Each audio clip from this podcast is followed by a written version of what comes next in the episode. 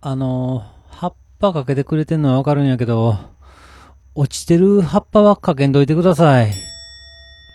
どうも、ラフでございます。いや、もうね、仕事が忙しくてですね、とある日、一日ね、地下アイドルのツーショット撮影会、えっと、なんと医学、医療学会ですね。もうこの対照的な二つを同時にビルの2階、3階で分かれて、私二つともにこの携わっての大忙しの日があったんでございます。でね、まあ忙しいなと思ってうろうろしてたらですね、あの、医療学会の担当のね、女性から、えー、ラフさん助けてくださいと言われましてですね、えー、なんかね、入場をお断りしている女性と揉めてるんですということで、ええー、と、そんなことあんねやと思って、まあ、とりあえずそんなら、あの、現場行きますんで、ちょっと一緒行きましょう、いうことで、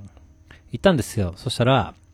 なんかね、その入り口のとこで、60手前ぐらいですかね、えー、おばさんがなんかわめてるんですね。で、えー、まあ主催のね、えー、方の方がですね、えー、望んでいないお客様だということで、帰ってくださいと言ってるんですけれども、でね、私もね、あ、ちょっとあのー、すいませんと、主催者の方がね、えー、望んでないお客さんはやっぱり、ちょっとすいませんと、あの、主催者の方がね、えー、望まない、望んでないお客さんということで、まあ、帰ってくださいと。言ってるのに、えー、帰らないとですね、あの、建造物侵入になりますよと。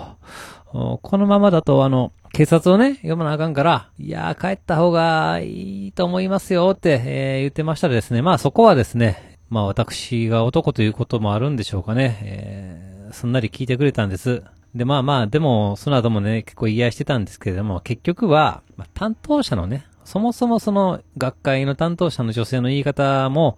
ちょっと気に入らないということで、えー、騒いでるところもあるような感じでございます。まあまあ、あの、売り言葉に買い言葉ということで、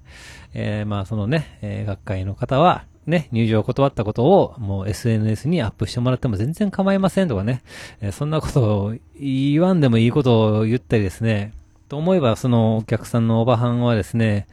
私、学生なんですとかね、えっ、と、ようわけのわからんことを言い放ったり、まあまあ二人ともヒートアップしてる感じでございました。まあ、旗から見ててですね、私が感じたことなんですけれども、やっぱりね、あの、おばはん同士の言い合い？めっちゃおもろーい！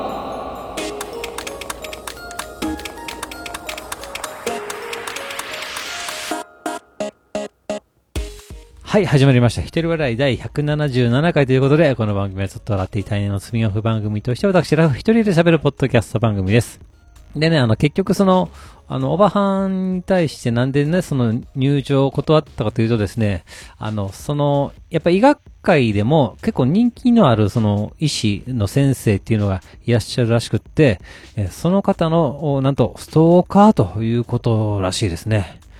いやー、ねその日、他の回では地下アイドルのファンが山ほど来てたんですけど、すごい、あの、ちゃんとしてましたよ。まあ、それに対してこの医学、医療学会っつう、お堅いイベントで、えー、ストーカー発生とはほんま、わけのわからんもんでございますね。ってなこともありましてですね、まあ私なんだかんだと、まあ仕事の方も忙しくやってるんですけれども、あの、革細工なんてものをですね、まあ、デークラフトですね、趣味で毎日やってるというわけなんです。でね、もうこんなもんが趣味になるとですね、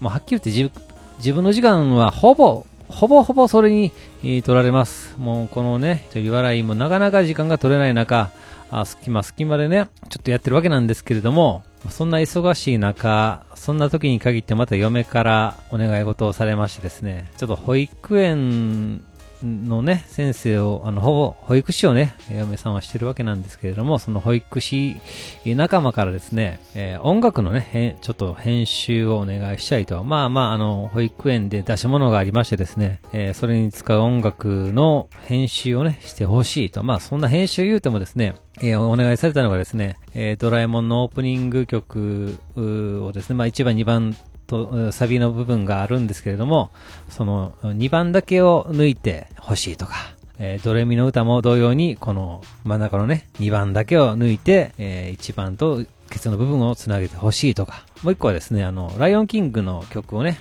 え8曲ほど、こっからここをね、えー切ってほしいとか、こうつなげてほしいとか、あ編集をね、お願いされたわけなんで、ございます。でね、ライオンキングとか言って、何それ？なんでそんなもんがいるの？って言うとですね、どうも子供らがですね、保育園の子供ですからもう、ね、言うても4歳、5歳ぐらいの子が、なんとね、劇をするということでですね、ライオンキングすんの？って、すごいなと。そんな年でできるの？とか思ったりもしたわけなんですけれども、まあ、その保育士の先生がね、どうやら、あの、劇団四季の出身の方が作ったあミュージカルのね、劇団に所属しているということでですね、もう本気です。もう、ある意味趣味に近い。まあ、市場ですよね。えー自分の好きなやつを子供たちにやらすというわけでですね、あすごいなと、ちょっと見に行きたいなとも思ったりもするわけなんですけれども、で、まあ、あいろいろ編集を終わらせましてですね、えーまあでもあれですね、あの、ドラえもんの曲編集してくれって言われて、やっぱりドラえもんのあのオープニングテーマ何回も聞いてたら、なんか、あこれ、えー歌やなって思って編集しながら泣いてました。でね、あのーラフさんと、俺に何がいいですかって、えー言われたので、ああ、まあまあ、そんな、俺なんていらないですけども、まあまあ、ちょっと、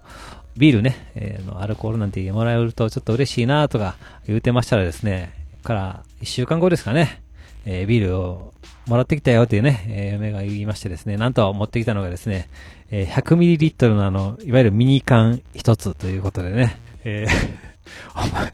マジかと。あの、どういうことと思いながらですね、もう、あの、わかったと。もう、こんなもんもう、二度とせえへんってね、ね、ちょっと笑いながら言ったらですね、えーその後ろから、まあね、普通のね、500ミリのね、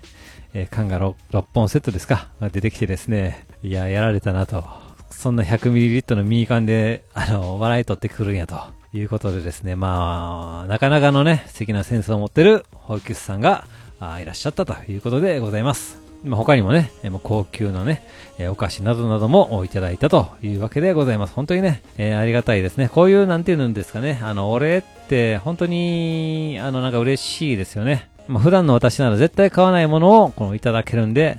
やっぱね、なんか、ああ、ええなと、やってよかったなと思ったわけでございます。まあ、ただ私、甘いものが苦手ということで、えー美味しそうなお菓子、気がついたら全部なくなっておりました。えというわけで番組では皆様からのお便りをお待ちしております。ツイッターでハッシュタグずっとわら、ひながらでずっとわらとつけてつぶやいていただけたら私喜んで見に行かせていただきます。えー、メールの方、Gmail アカウント、ずっとわらっとマーク Gmail.com、ZTOWRA アットマーク Gmail.com の方までよろしくお願いいたします。というわけで最後までお聞きいただき皆さん、大きいんです。そして、さよなら。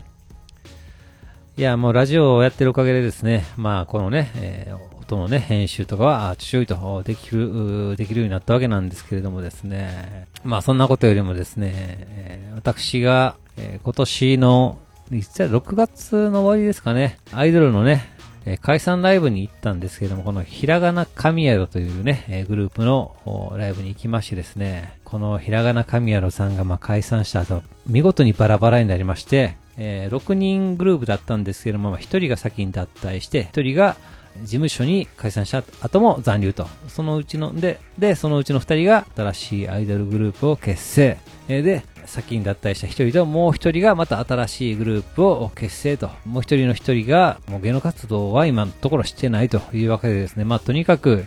まあ、バラバラになってしまってですね、まあ本当残念なんですけれども、とりあえずね新しいグループ2組をね、まあちょっとね、YouTube の方で追っかけてるんですけれども、えー、名前がですね、ベイビークレヨン、え、1361やったかな？ベイビークレヨンとアイスパイっていうね、この2組なんですけれども、どないなもんかなと比較してしまうんですけれども、まあ、ベイビークレヨンの方が完成されて、えおりますね。まあ、5人組で、えひらがな神谷の2人と、オーディションで選んだ3人。本当にね、なかなか高いレベルでライブの方をやっておりました。一方で、アイスパイの方は、またちょっとまあ未完成ですかね。6人組で、まあ、ひらがな神原の出身の2人と、オーディションで入ってきた4人というわけで、まあまあ、アイスパイの方は本当まだまだですね。もともとね、神宿にいる時も、まあ、歌とダンスがあまり得意でない一人のね、ミュウミュウという子がね、まあ入ってるんですけれども、まあそれに加えて、オーディションで選ばれた4人、まあまあ、頑張ってるんとは思いますけれども、まあ、このうちの一人の子がですね、まあ、あデビューライブで、まあもう緊張しまくってですね、もう声はね、えー、震えてるし、歌もまあまあ外すし、いうわけでですね、まあまあ、まあひどいと。いうことです。で、まあ、一人の子、まあまあ、みんな可愛いんですけれども、地下アイドルっていうのは本当に3000組以上いるという中で売れるのは、ほんのほんの一握りと言われてますけれども、まあ、いけそうなのはベイビークレヨンなんですけれども、私の気持ちとして売れてほしいなと思うのは、アイスパイなわけなんですよね。まあ、どうなんですかね。そういう気持ちを持たせる方がいいのかなとも思ったりもします。まあ、ただまあね、本当そういう世界の女の子たち、アイドルたちはね、えー、みんな歌もダンスも上手くなりたいということで、えー、必死にね、やってるんでしょうけれども、なんか下手くそな方を応援したくなってしまうっていうことで、なんか、世の中理不尽ですよね。まあ理不尽ね。まあそんなもんですよ。どこの世界でも理不尽ですわ。